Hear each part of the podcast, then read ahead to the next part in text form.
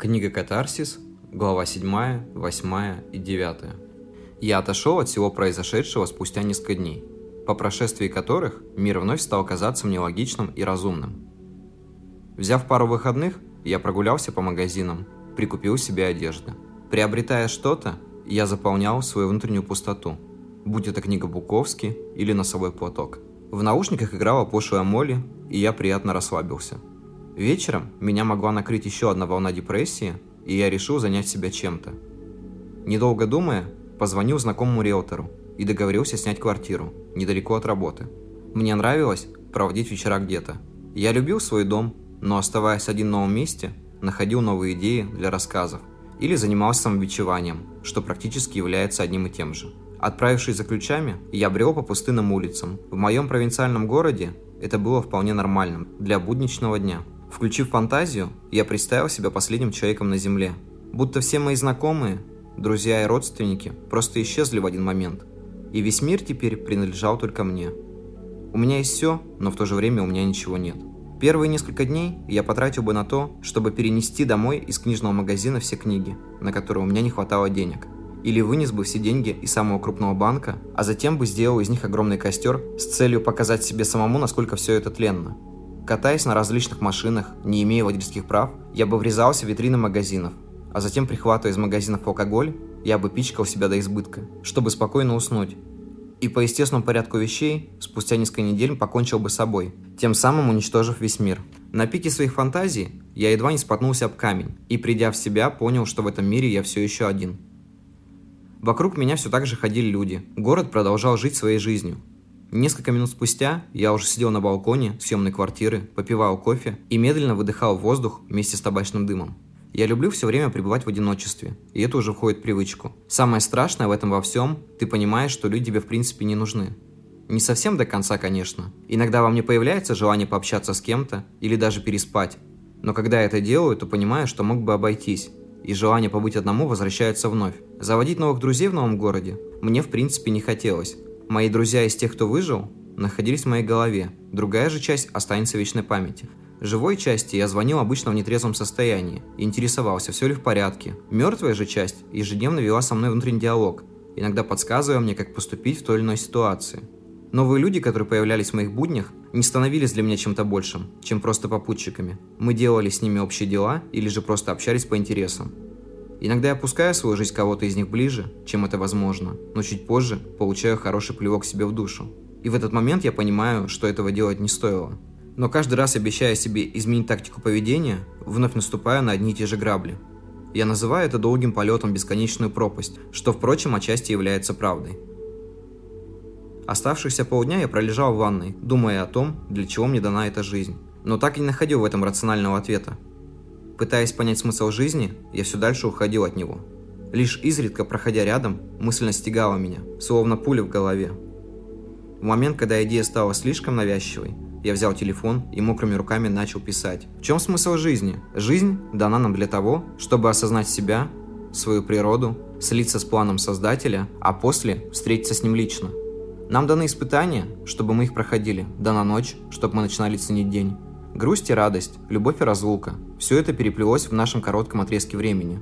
Наука учит нас вере, как и вера учит нас науке. Философские размышления прервало сообщение от моей знакомой. Какие планы на вечер? Я уже хотел ответить, что занят, как вдруг понял, что мне нужно на кого-то переключиться. Планов нет, не хочешь выпить и пообщаться? С понятным подтекстом для нас обоих написал я. Ответ был положительный, время назначено – а я просто бросил телефон подальше, закрыл глаза и ушел с головой под воду, чтобы немного охладить свой разум. С приходом вечера в квартире становилось темно, но включать свет не было желания. Мне хотелось изучить все детали квартиры на ощупь, чтобы почувствовать каждый угол этого места. Люди, которые строили это жилье, даже не понимали, что создают уголки, в которых будет происходить целая жизнь. Я нащупал старый комод, выдвинул одну из полок, достал бумагу. Глаза почти привыкли к темноте, и я смог прочитать содержимое на ней. Что-то сломалось внутри человека, треснули шестеренки, и день был похож на еще один вечер. Снег под ногами был очень ломким, волнами память его накрывала и казалось все таким реальным. Легкость бытия была совсем рядом, и шепот ветра предвещал в нем начало. Рваное небо над головою, мысленно швами его зашивая, лишь бы не уйти в себя с головою. путь свой найти между домами. Дочитав последнюю строчку, я почувствовал, как меня насквозь пронзила мысль. Я не один переживаю внутреннюю борьбу, страдания и непринятие своей жизни смертной, которой я так часто теряю смысл. Смысл этот настолько неуловим, что мы не можем обхватить его руками, словно что-то физическое. Смысл, как скользкое мыло, которое выскакивает из наших рук на мокрый пол, на котором, увы, так легко подскользнуться, упасть своим нелепым телом и долго размышлять, стоило ли оно того. Каждый раз, оказываясь на таком полу, я кричу себе, что брошу этот мир неразумный, что буду жить отшельником или просто исчезну. Веду себя как наивный ребенок, которому подарили сломанную им же игрушку, чтобы научить быть ответственным за то, что он имеет, прежде чем доверять что-то большее. С годами осознаешь, что каждый из нас тот самый ребенок, но не каждый понимает, что все еще держит в руках ту сломанную игрушку, даже если окажется, что наконец-то дали новую. И вот я лежу на полу, в кромешной тьме, пытаясь понять, куда же все-таки держу путь и зачем все это нужно. Мысленно рисуя в голове историю этой квартиры, я провожу параллель между своей жизнью и добавляю яркие, экспрессионные окраски слов и предложений, уходя в другую реальность. Перед глазами возникает картина событий. Молодая семья въезжает в квартиру, имея минимальное количество вещей, но изнутри светя счастьем, которое украшает каждый микрон пространства. Юные, нетронутые еще жизнью люди, в которых с каждым днем растет надежда на светлое будущее. Она парикмахер, он менеджер. Обычный менеджер среднего звена. Тот самый, кто не может объяснить в двух словах суть своей работы. Хоть это ни для кого и не важно. Она видит красоту в каждом человеке. А если таковой нет, то ножницы легким движением руки создадут ее. Только что поженившись, взяв квартиру в ипотеку, они вступили во взрослую самостоятельную жизнь. И этот опыт стал для них первым и самым ярким. Скромное питание ради экономии, ужин по вечерам при свечах и секс без света, чтобы хоть как-то уменьшить траты на электричество. Для них двоих это романтика и, конечно же, долги, которые так или иначе возникают, но с которыми они всеми силами пытаются справиться.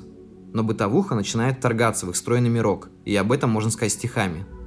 Или вещи, разбросанные, стали причиной, или, может, конфликт двух миров. Недопонятым, юным, мечтающим, мнимым, путь затянутый глупой игрой. Между ванной и кухней, нарастающей льдиной, уготавливал мир бытовой – Затем она беременеет, семья цепляется за новое счастье. То самое, что спасает от всех невзгод. Ведь скоро в их руках будет то, за что нужно бороться всеми силами. То, ради чего стоит прожить эту странную жизнь. Новая волна затмевает всю бытовую суету, и они становятся еще счастливее, чем раньше. В то же время он боится, что не выдержит такой ответственности. 9 месяцев ожидания, и у пары рождается мальчик. Счастью нет предела, но спустя какое-то время все превращается в рутину. Дом, работа, крики ребенка. И в одну секунду внутри каждого из них что-то ломается. То, что уже не в силах починить никто. Он выпивает выходные, проводя свободное время у телевизора. Она выпивает по праздникам, пытаясь понять, что же когда-то она в нем нашла. Затем он начинает задерживаться на работе, на самом деле идя в бар, встречая там легкодоступную девушку, которая по природе своего легкомысленного характера не проще развлечься. Создавая вокруг себя иллюзию молодости, но на самом деле лишь создавая фикцию, начинает уходить в нее с головой.